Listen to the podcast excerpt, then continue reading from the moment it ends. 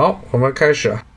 咱们今天来讲讲什么？大家一般不怎么提到的一个国家啊，这个挪威。前几年的时候，可能这提的比较多，这几年提的就少嘞。挪威这个国家应该都知道啊，但是呢，这个这个国家在哪儿，可能很多中国人都指不出来，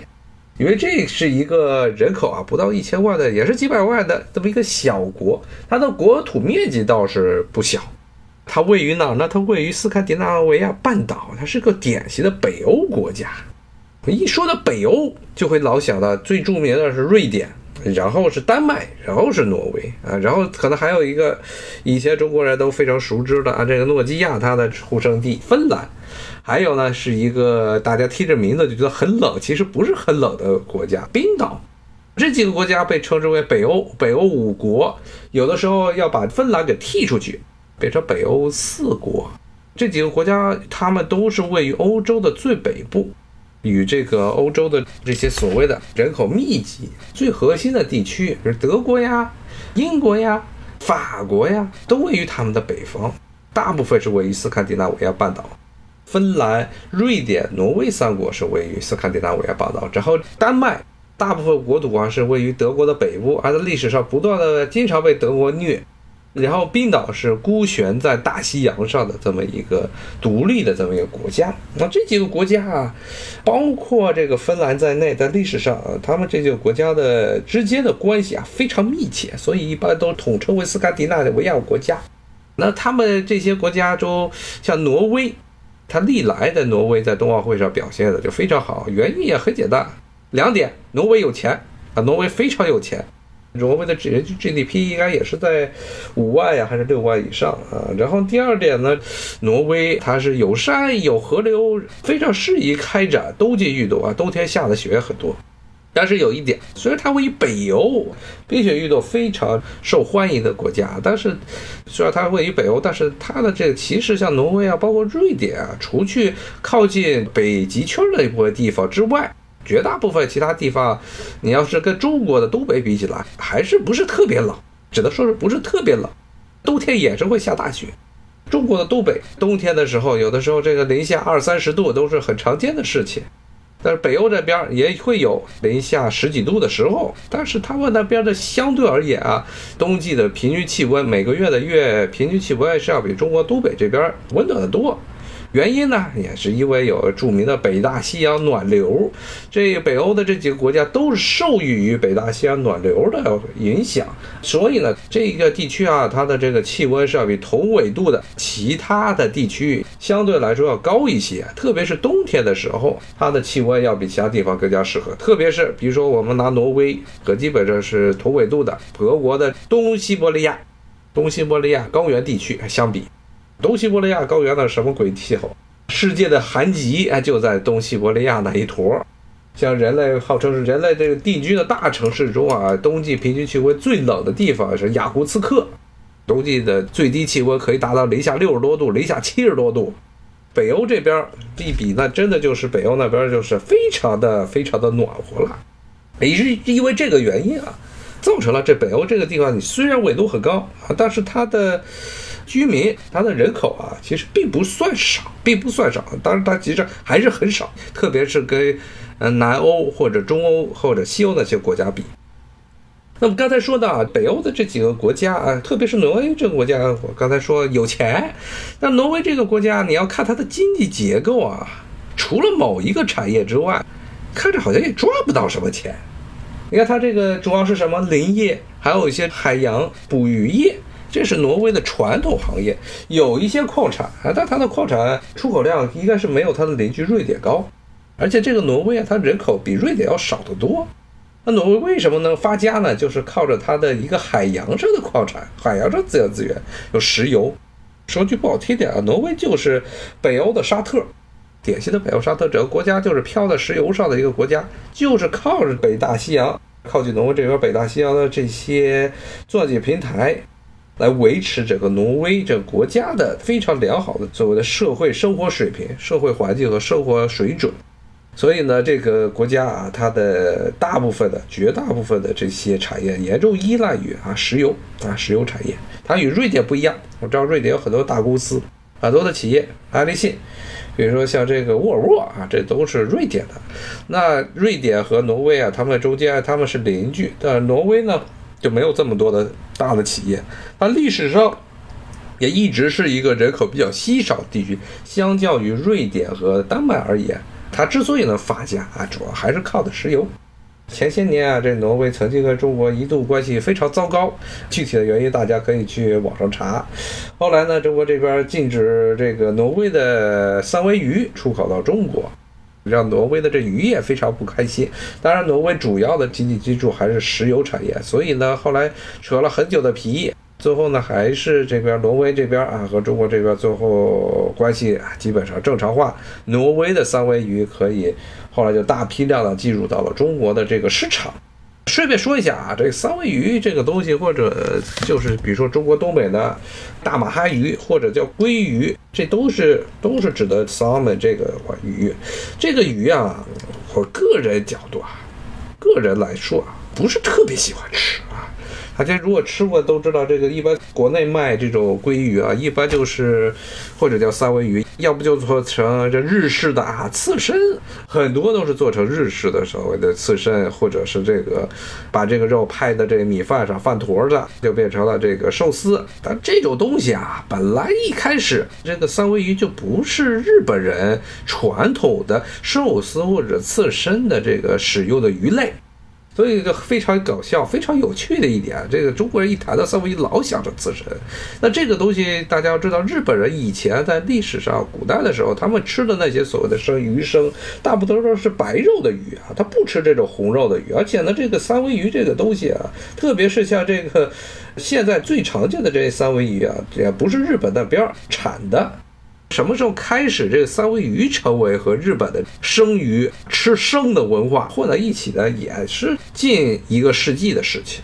当时，特别是很多这个外国，特别是以这个挪威啊，可能还有这些加拿大的鲑鱼生产厂，他们在日本那边积极推广吃生的啊鲑鱼，生的这三文鱼啊，最后带动了日本这边所谓的生三文鱼食用的这么一个传统。后来又由于啊，鲑鱼本来就是欧洲和美国、北美地区也常见的这种鱼类渔业资源，所以呢，包括现在在欧洲各地的这些日料馆儿啊，包括在美国、加拿大这边的这些日料馆儿，你看见最多的这些寿司也还是三文鱼的，其次是金枪鱼的。那挪威的这三文鱼也是他们出口大宗啊，刚才说了，还牵扯到了往中国出口的时候牵扯到一些政治上的因缘关系，咱们就不在这多说。那挪威，我们今天想说的是什么呢？就是挪威这个国家，还有旁边边邻居，还有南边的丹麦，以及芬兰以及冰岛，经常把他们几个国家混在一起说。按理来说啊，说北欧几国、西欧几国、中欧几国、南欧几国，可能如果从地理来说，都可以说是一个地区的几个国家。但是呢，北欧这几个国家，这几个国家之间的关系，亲缘关系。远远超过啊，比如说法国和德国之间的关系，或者南欧的意大利和什么希腊或者西班牙之间的关系。这几个国家啊，特别是像除了冰岛、除了芬兰这两者之外，丹麦啊、挪威、瑞典这三个国家，他们的语言基本上是可以互通的。虽然也号称叫瑞典语、丹麦语，还有这个挪威语。然后呢，冰岛语其实也是和丹麦。和挪威和这个瑞典，他们这三个国家的语言有很大的亲缘关系。唯一一个例外是芬兰，芬兰的语言跟北欧的其他四个国家完全不一样。但历史上又是是受到了这北欧的这旁边这几个国家的文化的影响非常深远。那么这帮人呢，如果大家对欧洲历史感兴趣，都知道啊，他们最早的起源除了芬兰之外，都可以追溯到一个所谓叫维京人的东西。一般说，这个欧洲中世纪早期的时候，也就是罗马帝国崩溃，差不多相当于中国的唐朝到宋朝这一段时间。在这段时间内呢，欧洲这一块儿是处于一个四分五裂的状态，不仅是国家四分五裂，还不断受到外部的各种势力的骚扰。其中很重要的一个势力就是来自于北欧以及现在丹麦这一片的这帮维京人。这帮维京人啊，天天打家劫舍，坐着所谓的长船、长舟啊。他们当时这维京人非常喜欢使用的一种，只能在近海，只能在近海，有的时候可以划到稍微远的地方的这么一种船。然后呢，像在。法国的沿岸地区、英国的沿岸地区，包括爱尔兰、苏格兰，甚至呢，有些维京人甚至一路烧杀劫掠，烧到了这个西班牙，当时还处于这个穆斯林控制下的西班牙那块儿，到处去烧杀劫掠。甚至呢，有人还说啊，维京人是奠定了后来法国这个王权政治的一个很重要一个外部推手。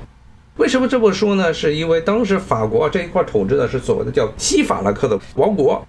西法兰克王国哈，他们在维京人肆虐的时候，最肆虐的最狠的时候啊，他们的这国王啊是秃头查理啊，秃头查理啊，这家伙啊，名义上是整个所谓现在法国啊、德国以及中国很多国家，包括意大利北部的一个统治者，但实质上呢，他的权力非常有限，有限到了一个什么程度呢？有一次，这个维京人的啊，这么一次大规模的洗劫，甚至洗劫到了巴黎，甚至洗劫到巴黎。他们维京人啊，坐着这个长船啊，逆着塞纳河而上，逆流而上，一直打到了巴黎。他们法兰克王西法兰克的国王秃头查理，他的最重要的一个大城市巴黎，把巴黎围得水泄不通。这个时候呢，是这个巴黎城里的一个贵族卡佩家族的一个贵族。他组织起来的这个反抗，后来这维京人围了半天城，决定放弃了，把周边烧杀劫掠一起，然后自己跑了。后来也因为这场原因啊，让很多的贵族们，西法兰克的这些贵族们，还有一些包括比如说巴黎城的平民们，认为啊，你秃头查理不行啊。你这个自己带着军队，号称是欧洲最强大的封建主，你这个连维京人把你的老巢抄了啊，你都没有办法组织起援军来来去解围，最后还是靠着一个巴黎这边的贵族来坚守住了这座城池。所以后来啊，随着秃头查理他家族，也就是所谓的查理曼后代，他是不断的这凋谢。后来呢，这个法国的这国王位，其实最后就传到了由查理曼家族的后裔，著名的查理曼大帝，他家族的后裔啊，传到了这位卡佩家族的手里。从那一刻起，从那个时候起，也就是公元九世纪、公元十世纪开始，法国这些王室，后来有很多个王朝，这王朝全部都可以追溯到卡佩王朝，包括卡佩，包括后来的瓦洛瓦，包括什么波旁。这几个王朝啊，其实都是卡佩王朝的一个旁支，可以说是维京人搞的这一次法国巴黎的围城战，最后奠定了一个西欧最显赫的王朝的啊，差不多千年的基业。那么刚才说到这维京人，维京人其实当时都是刚才说了，聚集在现在丹麦啊、挪威啊、瑞典这些地区，他们主要的任务就是打家劫舍。靠劫掠啊，南边这些比较温暖地区的这些邻居们，也就他们的神口劫掠他们的牲畜和财富为生，也就是海盗。但是这些部落，维京部落啊，他们直到了公元九世纪、公元十世纪的时候，这段时间呢，慢慢才形成了一个比较从部落时代啊，逐渐走向了所谓的王国时代。同时呢，也是在这段时间内，基督教啊传到了斯堪的纳维亚半岛这一块儿。大家呀，现在如果玩很多游戏，很多所谓的欧洲中世纪的游戏，包括啊一些魔幻类游戏，比如说啊这个什么老头卷轴五啊上古卷轴五，它的这些很多的这些游戏的背景，都是以北欧古代的北欧社会啊为一个蓝图的，其中呢又涉及了很多的信仰，包括很多信仰，一直到今天还经常被人的老头环，老头环不是啊，老头环是现在的啊现在的作品，是老头卷轴啊，不是老头环。我说的是老头卷轴，老头卷轴系列啊，B 社的作品啊，不是老头环儿俩东西。上古卷轴系列，特别是它的五是以北欧为背景的，很多的这些游戏内啊，经常会出现一些所谓的索尔，比如说像这个漫威英雄中的这些什么索尔的形象，这些啊都是来自于所谓的北欧神话，也就是这些维京人最早信仰的神话。这些神话呢，这个神系啊。其实，在历史上并不是一个非常显赫的这么一个神系，为什么呢？主要原因就是这些维京人到了九世纪、十世纪、十世纪开始、十一世纪的时候，大部分都变成了基督教徒。那么这些异教的信仰都逐步被抛弃了，直到了什么时候？直到了十九世纪，也就是所谓的德意志，德国那帮人啊开始搞民族主义的时候，这个时候呢，他们开始要发掘自己本民族的很多传统的一些信仰，与这些其他的周边这些民族，法国呀、啊南边的意大利呀，还有再往西边的英国呀这些民族不一样的地方，他们就发现了，哎呀，自己的这些祖宗，这些日耳曼人以前与维京人是信仰的同一个神系。好吧，今天就先跟大家讲到这儿了，谢谢大家的收听，下回再说，过两天咱们再接着聊，谢谢大家，拜拜。